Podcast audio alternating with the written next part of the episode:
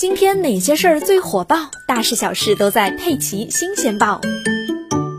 据韩联社十月二十一日报道，韩国大邱当天报告一起接种流感疫苗后死亡事件，死者为七十多岁的男性。这是韩国本月报告的第五起接种流感疫苗后死亡事件，前四起分别是仁川一名十七岁少年接种两天后死亡，全罗北道高场郡一位七十八岁的女性接种一天后死亡，大田市一位八十二岁的男性接种五小时后死亡，还有济州岛一名六十八岁的男性接种两天。天后死亡，而此时距离第一起死亡事件发生仅隔六天，一周的时间都不到。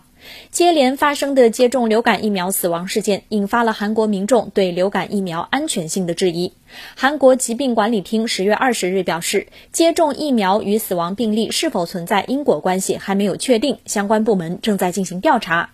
据悉，为了防止今年秋冬可能出现的流感和新冠肺炎双重感染，韩国政府决定为十八岁以下和六十五岁以上的人群免费接种流感疫苗。不过，就在政府准备启动免费接种计划的前一天，由于运输流感疫苗的车辆保冷失效，使疫苗暴露于常温环境，韩国疾病管理厅紧急叫停了免费疫苗接种计划，并回收了四十八万支疫苗。另一家制药公司也主动召回了六1.5万只在流通过程中出现白色颗粒的疫苗。